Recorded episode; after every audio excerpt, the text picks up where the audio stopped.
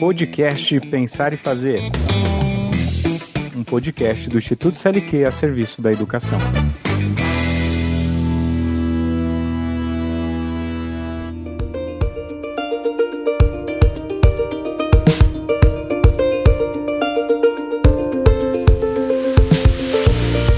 A mãe disse carregar água na peneira era o mesmo que roubar um vento e sair correndo com ele para mostrar aos irmãos.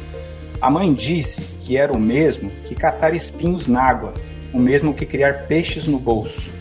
O menino era ligado em despropósitos. Quis montar os alicerces de uma casa sobre orvalhos. A mãe reparou que o menino gostava mais do vazio do que do cheio. Falava que vazios são maiores e até infinitos. Com o tempo, aquele menino, que era cismado e esquisito, porque gostava de carregar água na peneira, com o tempo, descobriu que escrever seria o mesmo que carregar água na peneira. No escrever, o menino viu que era capaz de ser noviça, monge ou mendigo ao mesmo tempo. O menino aprendeu a usar as palavras, viu que podia fazer peraltagens com as palavras e começou a fazer peraltagens. Foi capaz de modificar a tarde botando uma chuva nela. O menino fazia prodígios, até fez uma pedra dar flor. A mãe reparava o menino com ternura. A mãe falou: Meu filho, você vai ser poeta. Você vai carregar água na peneira a vida toda. Você vai encher os vazios com suas peraltagens. E algumas pessoas vão te amar por seus despropósitos. Seja bem-vindo, seja bem-vinda. Esse é o podcast Pensar e Fazer, um podcast do Instituto CLQ a serviço da educação. Meu nome é Sérgio Ferreira e nesse podcast iremos conversar sobre o papel das brincadeiras na aprendizagem das crianças.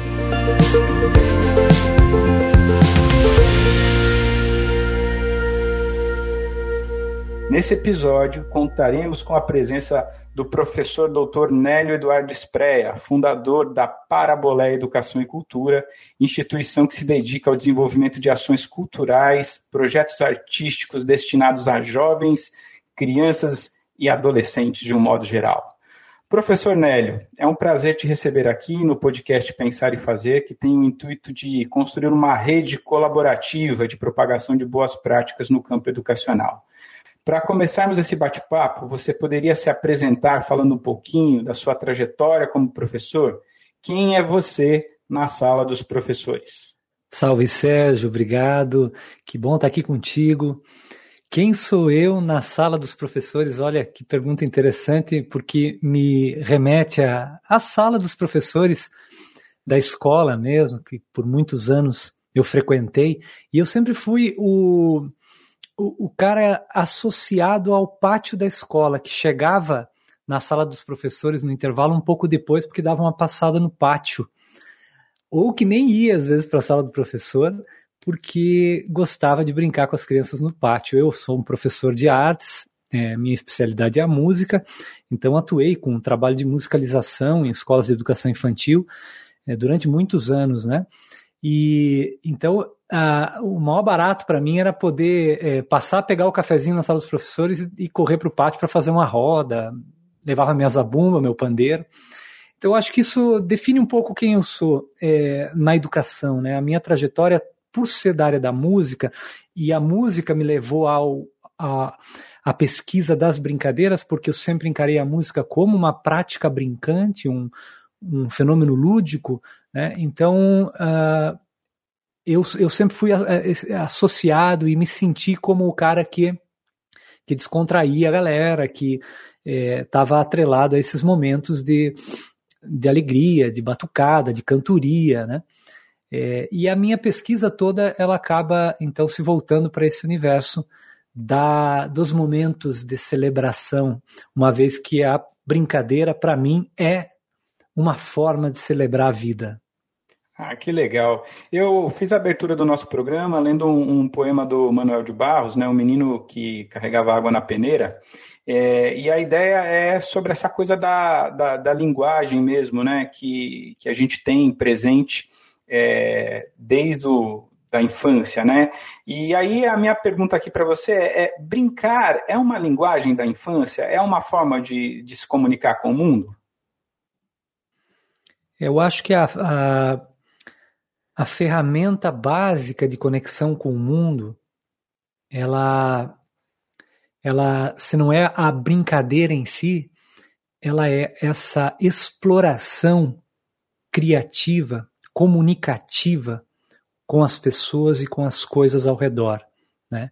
Então, é, o fenômeno lúdico ele tem tudo a ver com a apropriação de linguagem, com a forma como a gente se conecta aos significados que as relações humanas possuem e que a nossa interação com o mundo, com as coisas, com a natureza, é, é, é, provoca, né? Então essa interação com as coisas, a interação com os outros é marcada na primeira infância por é, momentos de ludicidade. A comunicação materna, já desde o início, ela é toda de, tem, ela tem um design que é lúdico, que é cantante. Se você observar uma mãe nos primeiros dias de vida do seu filho, você vai ver que ela cantarola quando fala.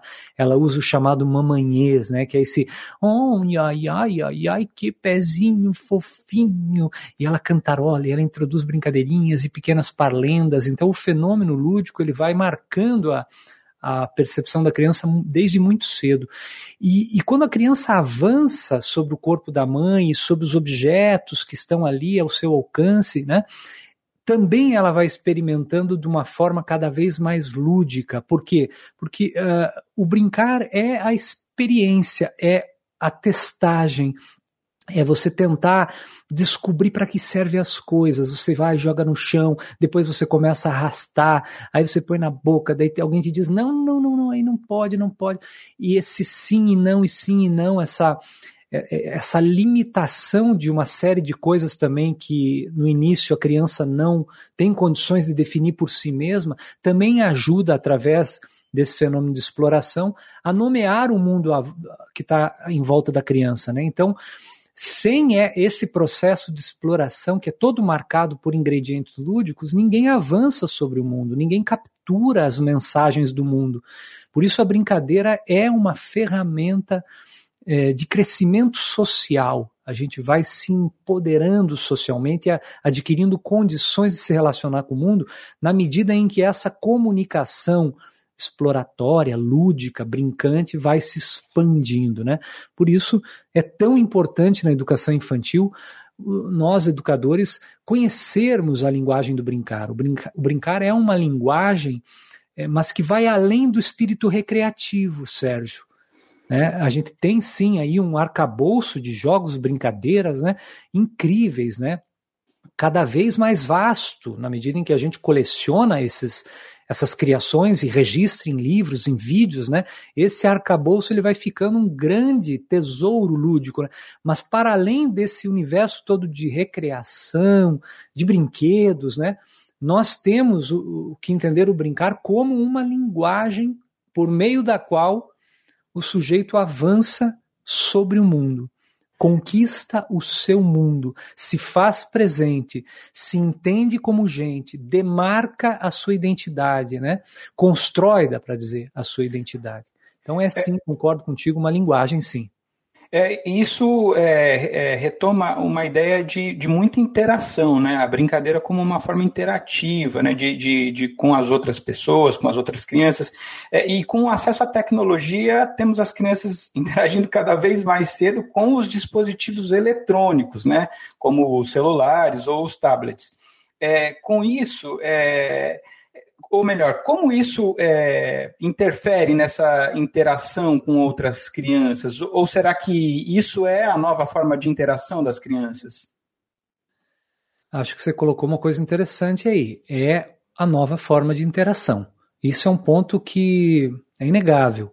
As crianças estão interagindo entre si através da tecnologia, através dos jogos, né? especialmente as crianças maiores um pouco, que têm uma autonomia para é, utilizar as ferramentas que hoje estão disponíveis. Então, é um, é um caminho de interação, sim, que está aí é, para a gente observar, está acontecendo, né? Joga-se muito junto, se, as crianças se comunicam através do, do, do, do celular, por exemplo, e, e de um jeito que dá continuidade a esse espírito lúdico brincante. Muitas vezes você vê áudio de criança para criança que é pura brincadeira através de gravação de áudio. Agora, a gente tem que entender também que é essa novidade toda que repousa sobre nós, ela é mais uma é, possibilidade que, que se apresenta nós temos que olhar com bons olhos e com cuidado também, com atenção. Por quê? Porque eu digo mais uma, porque primeiro ela é muito recente na experiência humana, né? Acabou de começar isso. E, e todo o universo, todo esse repositório de modos de interagir das crianças entre si e de nós com as crianças, é, que a gente construiu ao longo de séculos, ao longo de milênios, né? Ele não pode, de uma hora para outra, é, ser subestimado por nós educadores. As próprias crianças dão prova disso, elas precisam disso, elas não negam isso. Quando você apresenta uma, uma atividade interativa, eles vão com tudo, assim, mesmo as crianças que estão mais habituadas desde pequenas já a joguinhos e tal, eles gostam dessa diversão com o outro, né? Essa interação física, presencial, né, que alimenta uma série de conexões que ainda não é possível fazer online, por exemplo, através dos, dos jogos né, digitais.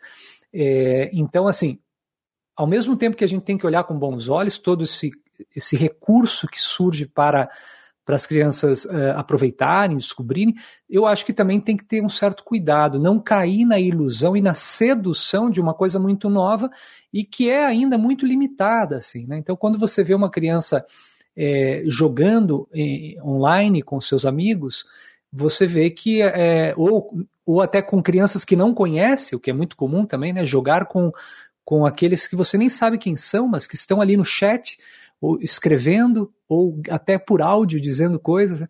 Então você vê as crianças tendo que lidar com, com situações que não implicam naquele tipo de responsabilidade que no campo presencial do corpo a corpo você tem que se haver. Né? Então, se alguém xinga alguém olho no olho, o bicho pega. Agora, se alguém xinga digitalmente, fica por isso mesmo. Né?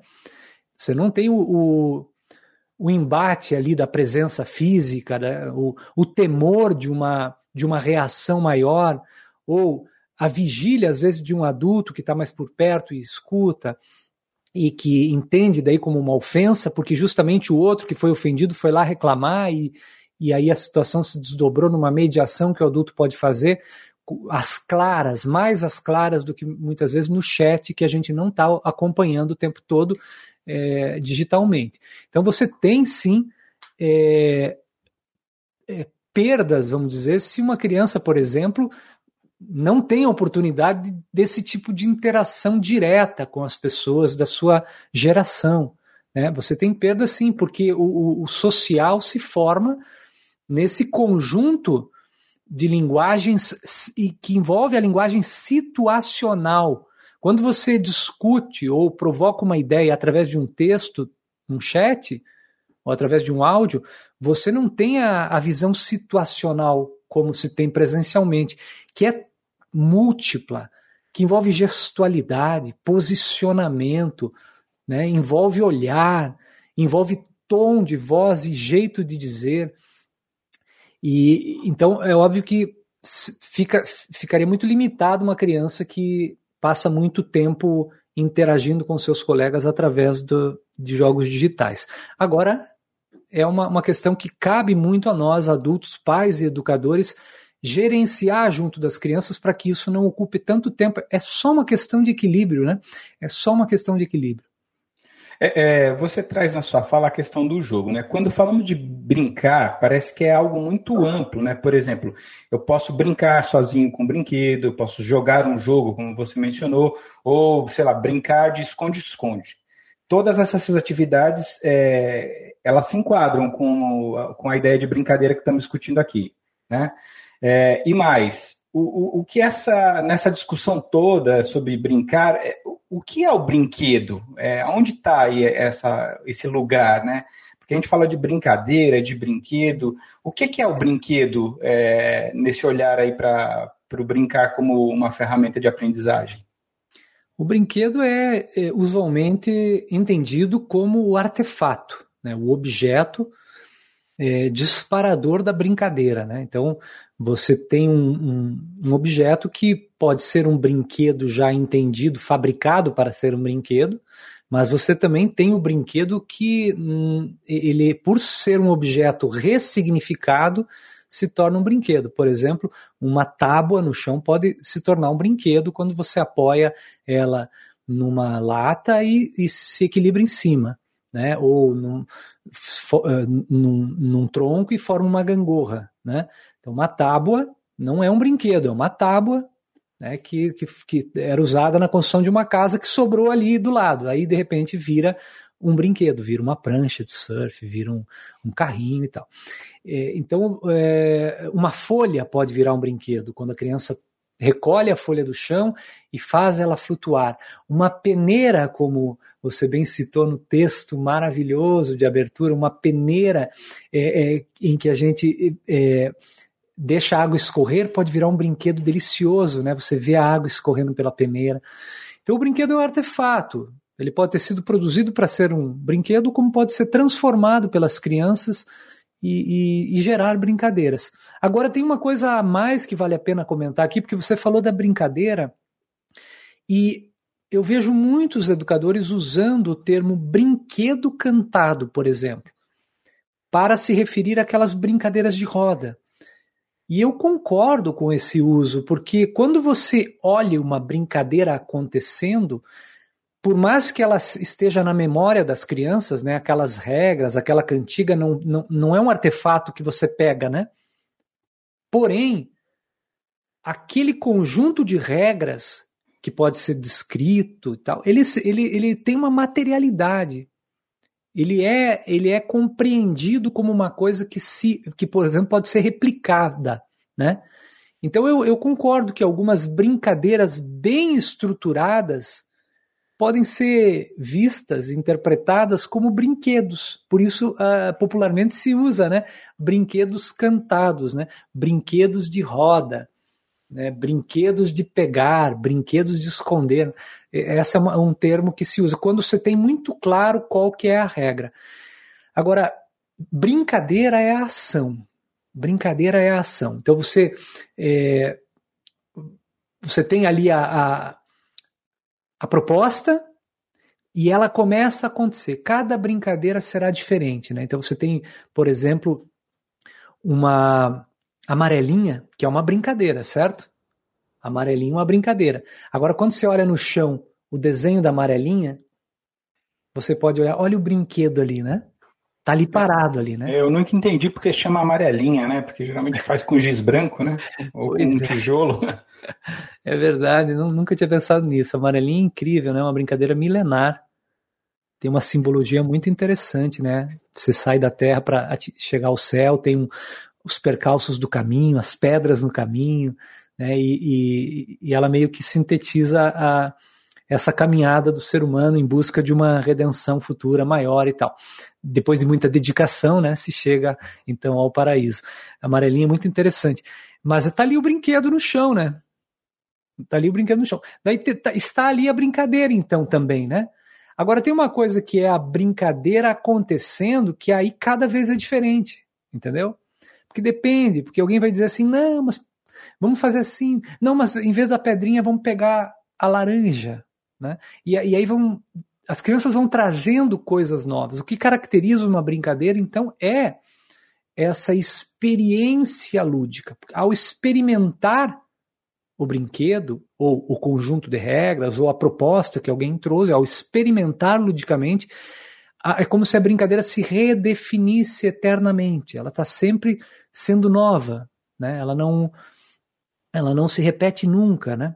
Tanto que a cada novo jogo tem um novo vencedor, tem um novo desdobramento, alguém que se machucou, não sei o quê. Então é, é por aí. Nessas experiências de brincadeira, é, é muito comum a gente é, observar as crianças é, interpretando ou assumindo o, o, papel do adulto, né? É, é, a criança que se é, interpreta o pai, a mãe, o, o professor ou, ou, a professora. É bem comum isso, né? É, e o que isso representa na ótica dos estudos sobre a infância?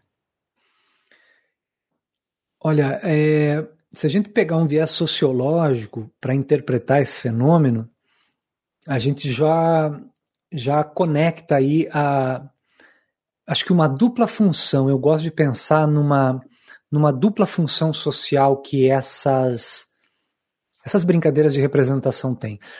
A primeira é a reprodução social. Então, através de um contato direto com parâmetros que a brincadeira é, sintetiza, parâmetros que são morais, né, que são culturais, né, que estão presentes na regra da brincadeira. Por exemplo, vamos brincar de ser mãe e cuidar das bonecas e fazer a casinha e tal, e dar o mamazinho para o neném, trocar a fralda do neném, ali estão expressas na brincadeira uh, as regras do comportamento maternal que essa criança ou aquele grupo de crianças está experimentando no seu dia a dia como filha, filho, né? ou quando a avó cuida, quando a madrinha cuida, quando a professora na creche cuida, essa criança está em contato com os adultos e está absorvendo os parâmetros, então, que estão ali é, sendo explorados pela, pela cultura à sua volta, né? E ao brincar, ela reproduz e reforça esses parâmetros. Né? Esse é um primeiro aspecto sociológico do fenômeno do brincar.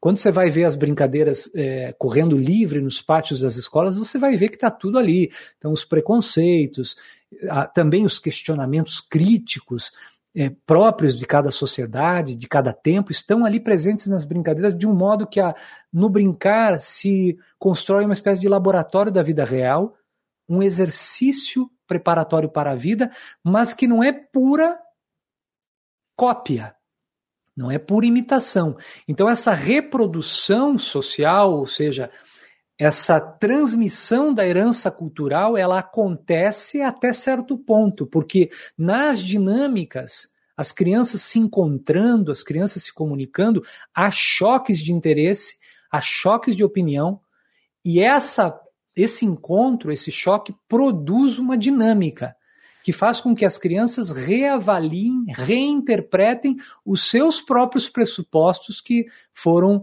é, trazidos de casa, da sua convivência. Então, ao encontrar a diferença, né, ao se deparar com a diversidade que é própria de qualquer agrupamento humano, a criança dinamiza os seus pressupostos e aquele caldo que se forma ali já não é mais o mesmo que foi transmitido pelos avós, pelos pais, né? Ele passa a ser uma coisa nova. Então, a, sociologicamente, a gente pode dizer que o fenômeno lúdico também provoca a transformação social. Nenhuma mãe será igual a outra. Ela já brinca de boneca, trazendo referências de como foi consigo mesmo, de como ela está vendo a mãe cuidar da irmãzinha, mas ela também brinca de boneca se valendo do que a amiga disse e se valendo de uma experiência nova, porque afinal a boneca é boneca, não é um neném. E ali eu posso testar novas coisas. Então as novas gerações também estão se transformando por força de um espírito criativo que é próprio do, do fenômeno lúdico. As sociedades estão se transformando também por causa das crianças, nesse processo de reinterpretação dos códigos culturais e dos parâmetros morais. O mundo caminha se transformando também por conta da atividade das crianças. É nesse sentido que lá na minha já na dissertação de mestrado, antes até do doutorado, eu afirmava em consonância com muitos autores da sociologia da infância que as crianças produzem cultura. É nesse sentido, elas impactam o tecido social com esse fazer diário e vão dando origem a novas formas de ser, as gerações novas sempre nos impactam. Quando eles chegam na adolescência, eles já estão deixando os pais de cabelo em pé. Em geral, é isso que acontece, né? Nós fomos assim, né, Sérgio? Né? É, os nossos filhos serão assim e os nossos netos também. É, Nélio, nesse sentido, é, a questão da escola, né? Muito tem se falado que a escola tem que formar é, esse, esses sujeitos aí que vão, é, no futuro, está circulando pelo mundo, né, já circulam, mas mais efetivamente, com mais liberdade e como um, um, ser humano aí adulto, né, que ele seja resiliente e que ao mesmo tempo ele seja criativo, né.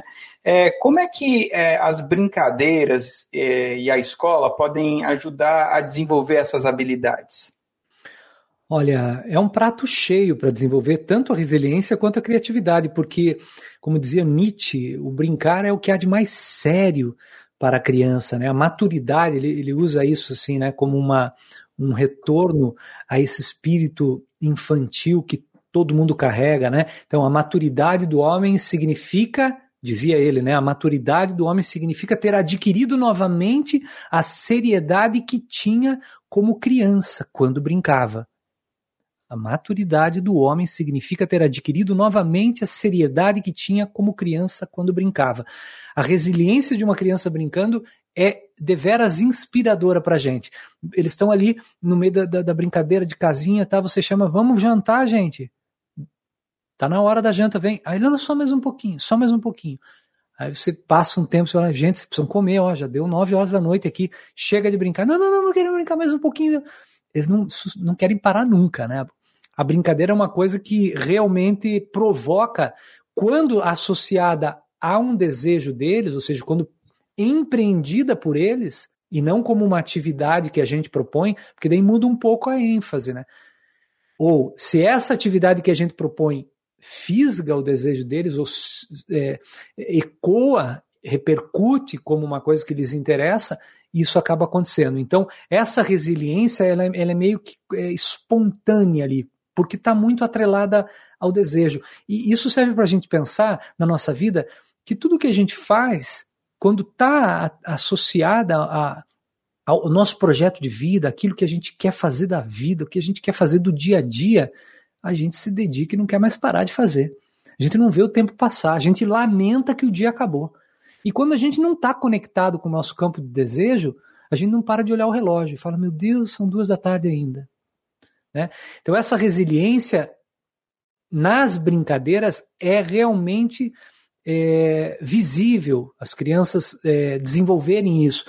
Então, a gente pode potencializar isso, fazê-los perceber, né, para que eles venham, por exemplo, para as atividades pedagógicas, que muitas vezes eles não associam como algo deles, como algo de seu interesse, para que eles venham conectando nessas atividades pedagógicas as suas invencionices, né, as suas infantilices, as suas fantasias todas, para a gente encher de ludicidade o campo da aprendizagem, né? E a criatividade está totalmente ligada a isso também. Como é que você vai ser criativo se não tiver resiliência, se não tiver esse apego à reiteração, fazer de novo, tentar mais um pouco, né? Você, a, a, o processo criativo depende de um mergulho, porque você ter ideias, ok, todo mundo tem o tempo todo. Agora, converter as, as ideias num processo criativo que vai caminhar para algo, que vai transformar algo, isso só é possível com resiliência, com mergulho, né, com um, um certo apego àquilo que você está fazendo. Então, acho que o, o campo das brincadeiras e a linguagem lúdica, para além das brincadeiras e dos brinquedos, mas a linguagem, a comunicação lúdica trazida para dentro de sala de aula, né, uh, explorada pelo professor com uma boa mediação lúdica ali, ela, é, essas atividades elas podem é, realmente ajudar no processo de aprendizagem.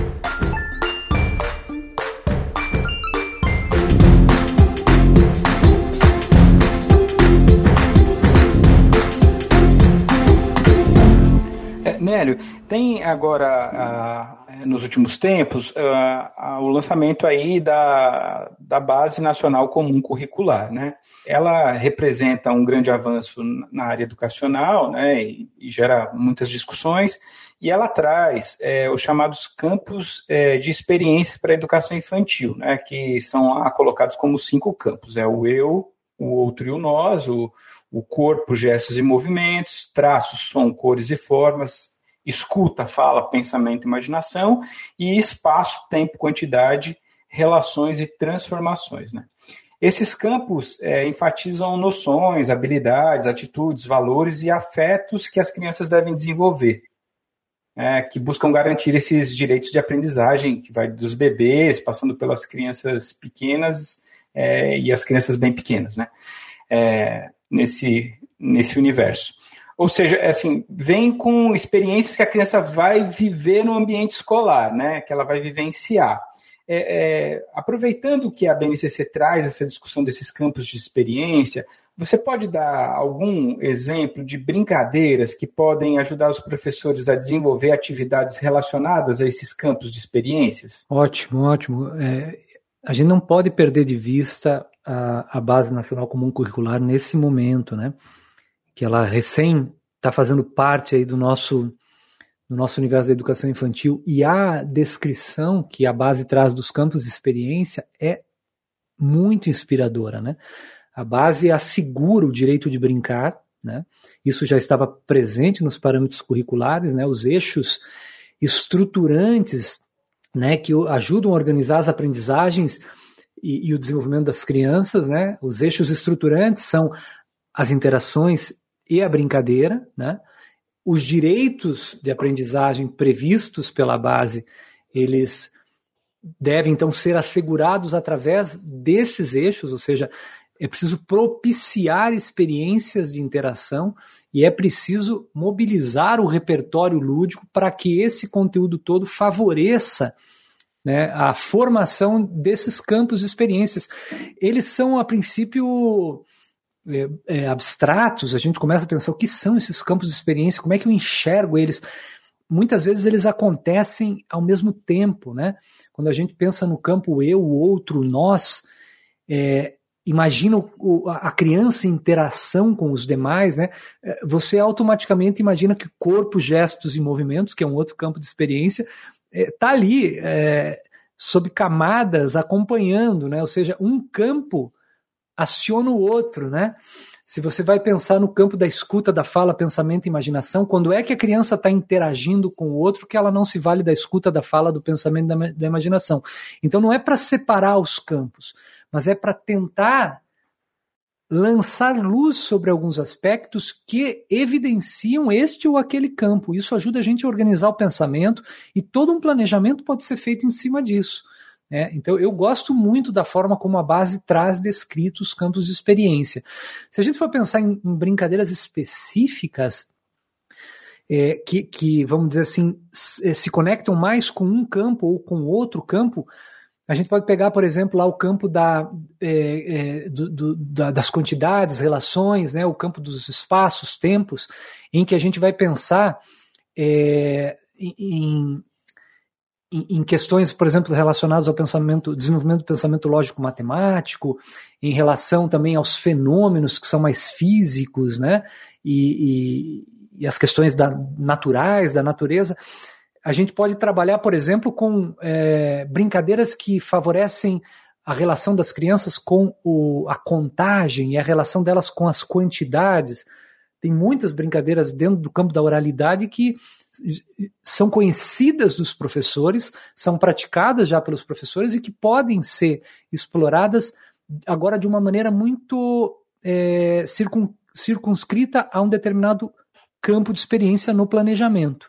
Então, por exemplo, quando a, a, a, professora faz uma fórmula de escolha, como, por exemplo, você tem uma bonequinha, Veja que isso é uma contagem que eu faço apontando o dedo para uma criança, depois da outra.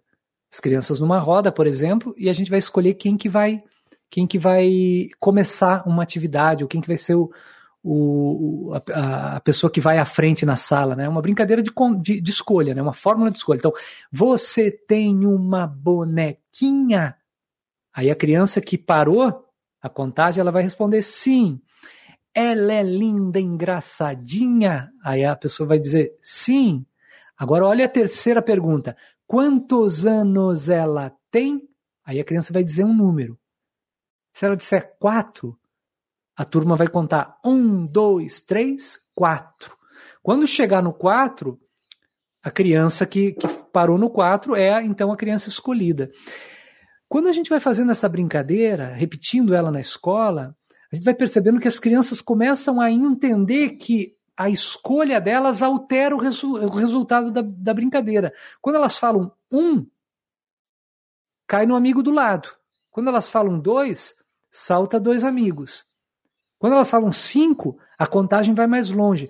Então, a partir de uma espacialidade, de um movimento no espaço, ela começa a entender a contagem e, e sai do campo da abstração para um campo de materialidade, né? A quantidade está ali a olhos nus, né? É, é, muito interessante isso, né? Dá para a gente explorar de diferentes formas. É, outras brincadeiras, como por exemplo, por aqui passou um rato pela porta do buraco. Um, dois, três, quatro. Também uma fórmula de, de escolha. É, a professora que brinca com contagens esdrúxulas, como por exemplo, una, duna, tena, catena, bico de pena, solá, soladá, grupi, grupá, conte bem que são dez e já vai começar. Veja, faz parte do conteúdo da educação infantil, das crianças maiorzinhas ali do pré, essa contagem, explorar a contagem até o 10, né? Daqui a pouco ali com os maiores já está chegando até o 20.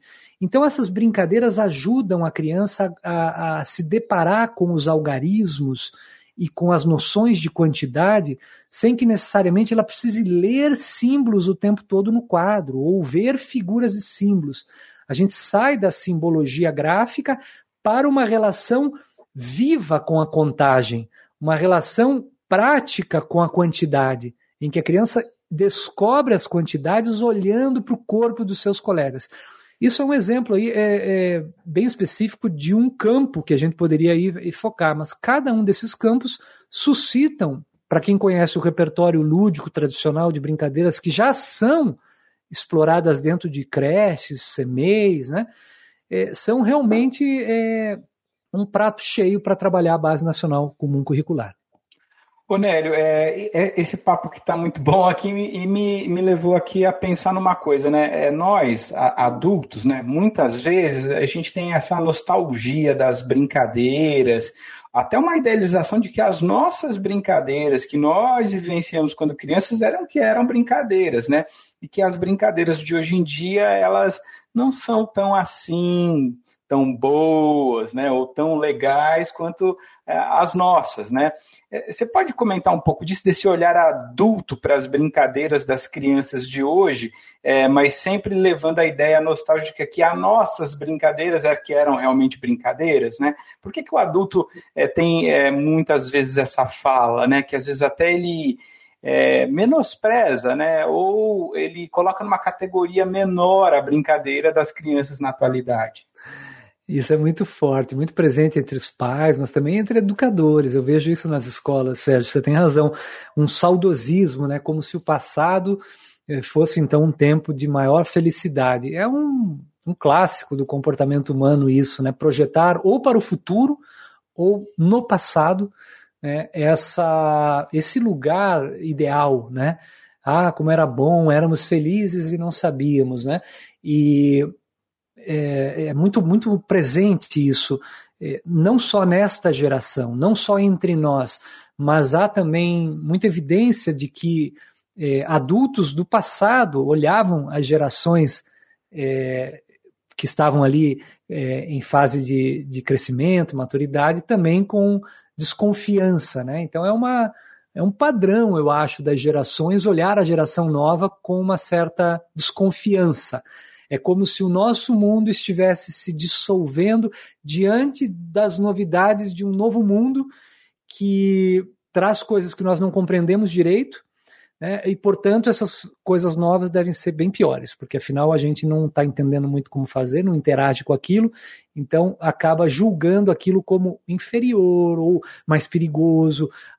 Tem também uma perspectiva de sempre muito presente nesse tipo de pensamento, que é uma certa degradação moral em curso. Né? Então, hoje em dia, as brincadeiras são é, absurdas, cheias de, de, de, questões aí morais, as crianças estão é, influenciadas pela mídia, pelo, né? essa coisa está muito forte. Mas o, o fato é que qualquer geração de crianças, em qualquer tempo histórico, se apropria do que tem à sua disposição.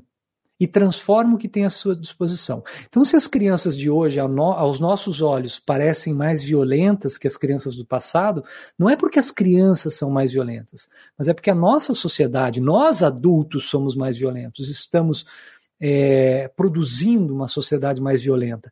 E as brincadeiras das crianças vão representar essa violência.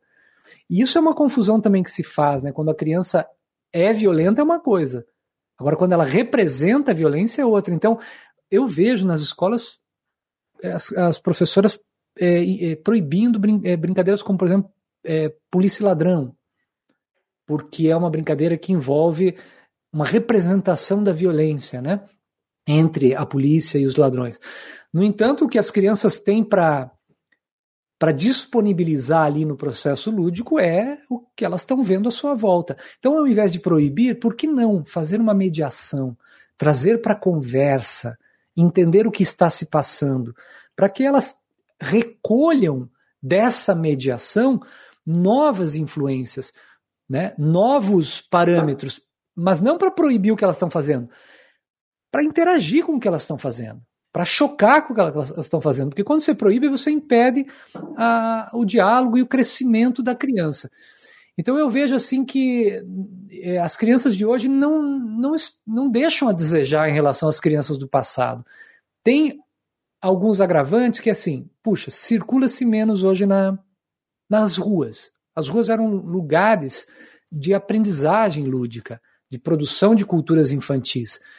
Por conta do trânsito, e dos perigos da violência, né, a gente é, vê cada vez menos crianças nas ruas. Né? Isso não é uma regra, depende da cidade, depende do bairro, né, mas você vê isso acontecendo. Então há perdas no, do ponto de vista da produção cultural infantil porque se transmite menos. Mas, por outro lado, as crianças estão mais na escola. A escola é um lugar que ensina brincadeira, seja porque o professor ensina, ou porque na educação infantil, na, na educação física teve uma brincadeira legal, ou porque no recreio se aprendeu uma brincadeira nova né?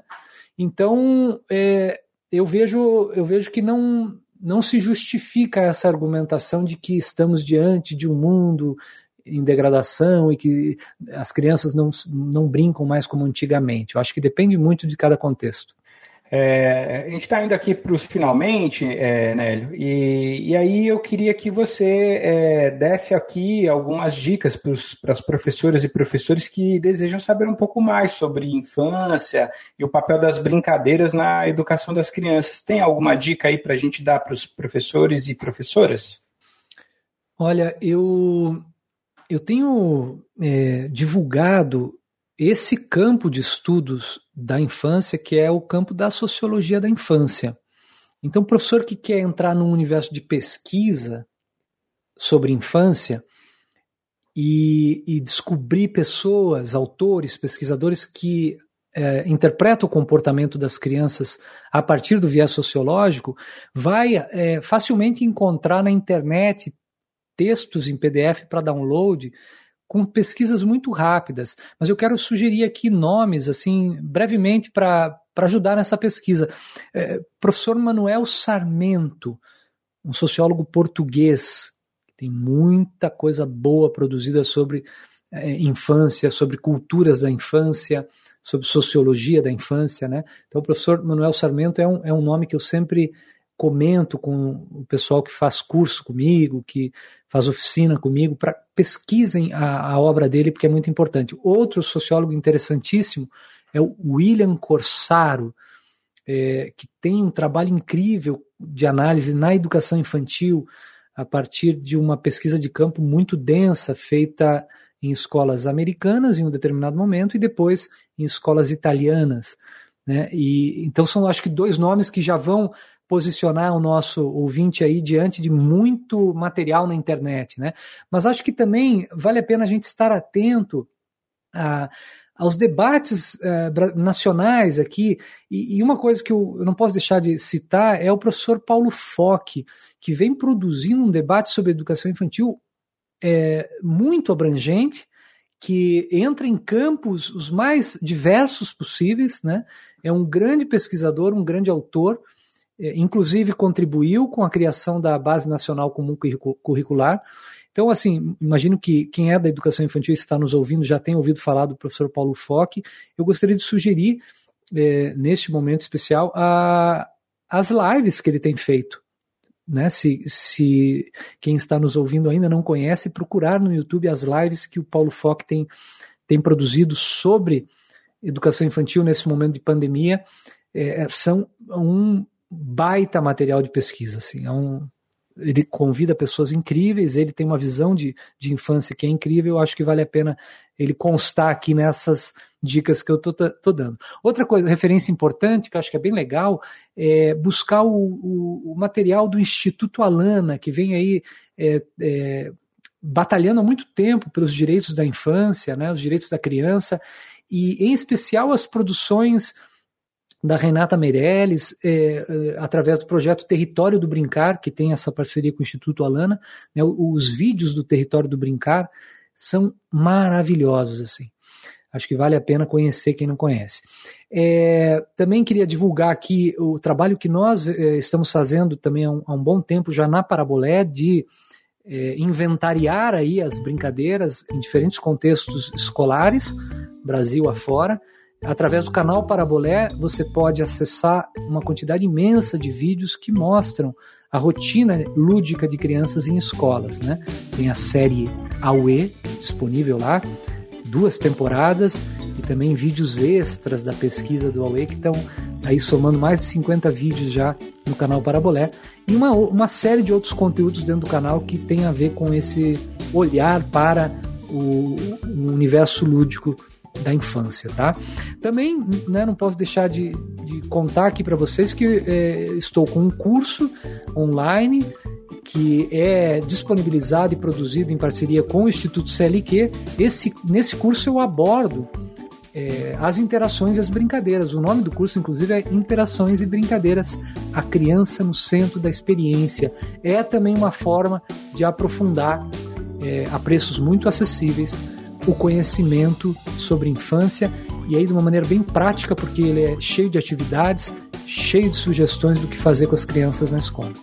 Acho que é isso, Sérgio. Ah, legal, Nélio. Você quer deixar aqui uh, alguma dica de contato? Se alguém quiser entrar em contato contigo, a gente depois coloca aqui no, no descritor do podcast no nosso site. Ótimo. Meu site é nélioesprea.com.br ah, através do site pode me contactar e também através da, das redes sociais, eu, meu, meu, nome Nélio Sprea, né, no Facebook ou no Instagram, né, arroba Nélio Sprea, as pessoas me encontram ali também. Então, é, às vezes pelo, pelo próprio site é mais fácil, ele chega, vai bater lá no meu e-mail, porque na rede, na rede às vezes não escapa algumas mensagens que vêm é, pelo inbox ali, né? Nélio, muito obrigado por esse bate-papo hoje aqui no podcast Pensar e Fazer, tá? Seja bem-vindo e convidado para voltar sempre que quiser. Sérgio, grande prazer, uma honra para mim estar batendo esse papo contigo aqui. Muito obrigado por esse convite, um grande abraço.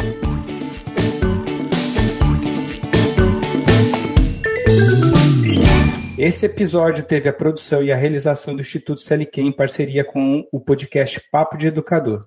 Os trabalhos técnicos foram realizados pela Papo Mídia.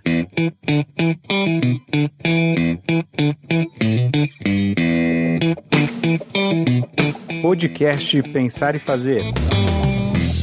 Um podcast do Instituto CLQ a serviço da educação.